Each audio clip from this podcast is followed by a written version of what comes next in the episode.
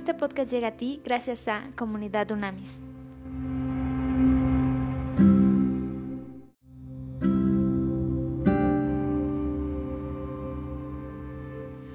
Trascendente día, vamos a seguir con nuestro estudio que estamos haciendo de la carta de Tito. El apóstol Pablo le escribe a Tito, vamos al capítulo número 2, este capítulo se intitula Enseñanza de la sana doctrina. Dice, pero tú habla de lo que vaya de acuerdo a la sana doctrina, le dice. Dos, que los ancianos sean sobrios, serios, prudentes, sanos en la fe, en el amor y en la paciencia. Vuelve aquí el apóstol Pablo a hacer una descripción muy detallada de las virtudes, principios, valores, rasgos de carácter, de básicamente el liderazgo de la iglesia. No quiero que te imagines que cada vez que se habla en el Nuevo Testamento de ancianos estamos hablando de abuelitos, ¿ok? Está hablando de liderazgos. Entonces es interesantísimo que toda persona que en este momento está sirviendo tiene el privilegio de servir en un, en un ministerio, en una congregación, en la iglesia de Cristo de no de ladrillos y cemento, sino que el cuerpo de Cristo considere absolutamente todos estos rasgos de carácter. Y luego en el 3 habla las mujeres. Asimismo, las ancianas deben ser reverentes en su porte y maestras del bien, no calumniadoras ni esclavas del vino. Deben enseñar a las mujeres más jóvenes a amar a sus maridos y a sus hijos. Este 4 es bien interesante porque vuelve a poner un enfoque de liderazgo en términos de coaching y mentoría. Es importantísimo, discipulado se llamaría este, en términos de, iglesia, ¿no? Pero eh, me gusta mucho llamar también coaching, mentoría, porque son cosas diferentes y es muy interesante como en el 4 pone el énfasis claramente. Hacer, número 5, hacer prudentes, castas, cuidadosas de su casa, buenas y sujetas a sus maridos, para que la palabra de Dios no sea blasfemada. Entonces pone otra vez un montón de características. En el 6, exhorta a sí mismo a los jóvenes a que sean prudentes. Preséntate tú mismo en todo como ejemplo de buenas obras y muestra en la enseñanza integridad y seriedad. Evidentemente Tito era joven o más joven que cualquiera de los ancianos biológicos que podían estar ordenando. Y este, este Pablo es muy claro cuando no no lo exenta de la responsabilidad del testimonio de vida como embajador de Cristo a Tito, específicamente en esta, en esta posición de liderazgo que tiene. Entonces dice, también como joven, tú también le tienes que entrar y todos los jóvenes le tienen que entrar. Es decir, no es por edades, la madurez en Cristo no tiene que ver con edad biológica, tiene que ver con madurez espiritual, emocional. Es importantísimo, ¿ok? Número 8, con palabras sanas, aquí está diciendo cómo tiene que ser la enseñanza, cómo tú y yo tenemos que enseñar la palabra de Dios, con palabras sanas e irreprochables, de modo que el adversario se avergüence y no tenga nada malo que decir de ustedes. Wow, o sea, que no haya punto de crítica ni de agresión. Exhorta a los siervos a que se sujeten a sus amos y a que les agraden en todo, que no sean respondones, ni los defrauden, sino que se muestren fieles en todo, para que en todo engalanen la doctrina de Dios nuestro Salvador. Porque la gracia de Dios se ha manifestado para la salvación de todos los hombres, y nos enseña que debemos renunciar a la impiedad y a los deseos mundanos, y vivir en esta época de manera sobria, justa y piadosa mientras aguardamos la bendita esperanza y la gloriosa manifestación de nuestro gran Dios y Salvador Jesucristo, quien se dio a sí mismo por nosotros para redimirnos de toda iniquidad y purificar para sí un pueblo propio, celoso de buenas obras. Habla de estas cosas y exhorta y reprende con toda autoridad que nadie te menosprecie. ¡Pum! Duro y a la cabeza el apóstol.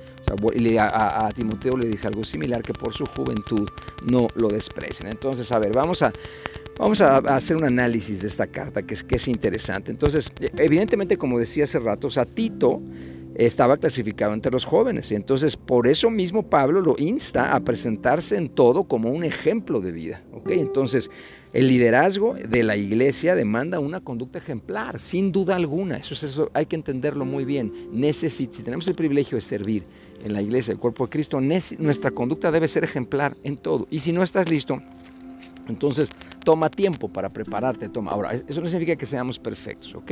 Es muy importante y debe suceder por la gracia de Dios. Si en algún momento estás batallando con algo, estás luchando con algo personal y que te cuesta mucho, mucho y que sabes que eso deshonra a Dios, sabes que claramente es un pecado, pues acércate a los líderes, a las líderes de tu iglesia, acércate a las personas de mayor experiencia y claramente diles, abre tu corazón. Y eso todos lo hemos vivido. Estamos fallando en algún área de nuestras vidas, nos acercamos a gente que tiene más experiencia, madurez espiritual que nosotros, más conocimiento y listo. O sea, les decimos, ayúdame por favor, coachéame, disipúlame, guíame, mentorea y, y vas a salir de eso, porque la oración es poderosa, la vida de fe, la vida en comunidad de fe es poderosa y para eso justamente vivimos en comunidad, para ayudarnos unos a otros y sabemos que no vamos a llegar a ser perfectos, ¿ok?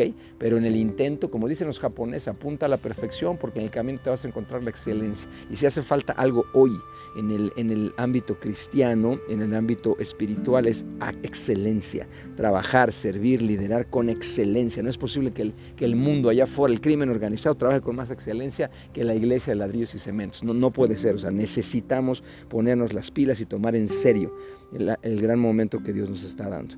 Después, algo muy importante que el prerequisito, porque tú me vas a decir, pues estás loco, es que eso es imposible. No, el prerequisito para una vida santa es la gracia de Dios, entiéndelo, no, no, es, no es echándole ganas, eso ya lo vimos, no es por esfuerzos, ¿me entiendes? Es clara, ni por rituales, ni por reglas. Es clara, ni políticas ni procedimientos, es por la gracia, favor, misericordia de Dios.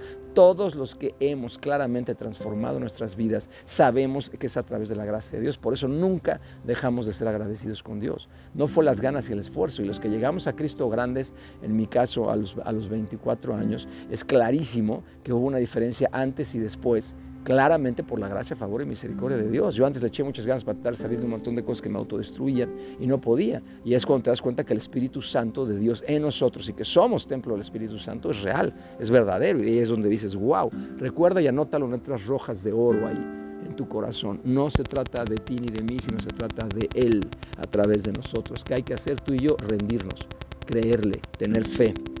¿Ok? En que, puede. Y otra cosa, tú y yo no vamos a poder transformar la vida de nadie en el nombre del Señor si primero no permitimos que nuestra vida el Señor la transforme. ¡Pum! ¿Ok? Claros, claros en eso. Si no hay una incongruencia completa y hoy está la iglesia de ladrillo y cemento llena de gente incongruente. Entonces, prerequisito, después, la palabra para, eh, después dice Pablo, ojo, testifica en el 2, en el 13, que es muy importante, testifica de la deidad de Jesucristo, identificándolo como nuestro gran Dios y Salvador.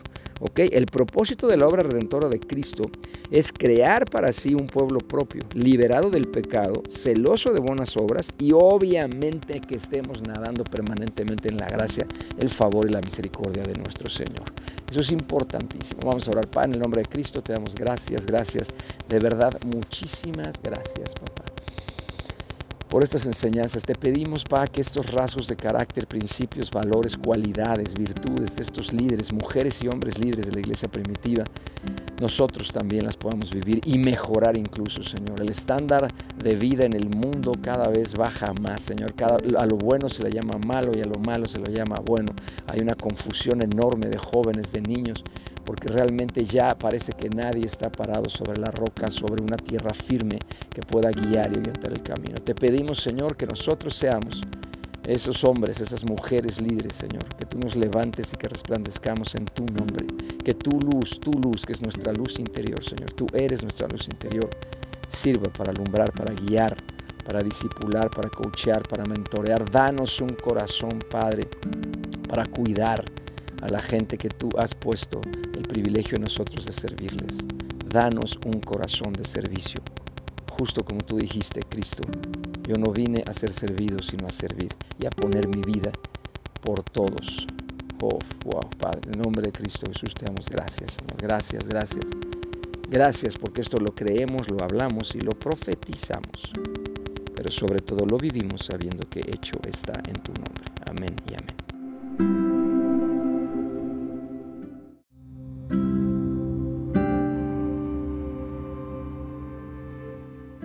Más en comunidadunamis.com.